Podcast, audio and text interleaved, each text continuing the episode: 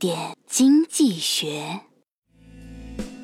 一只苍蝇和它的孩子在一个经济研究员的头上漫步。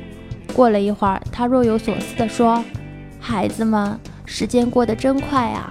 我像你们那么大的时候，这儿只是一条小道，如今已经空了那么大片了。”经济本质具有极为复杂的特点，并且无处不在，因此也导致了很多研究者前赴后继、不惜秃顶的现象。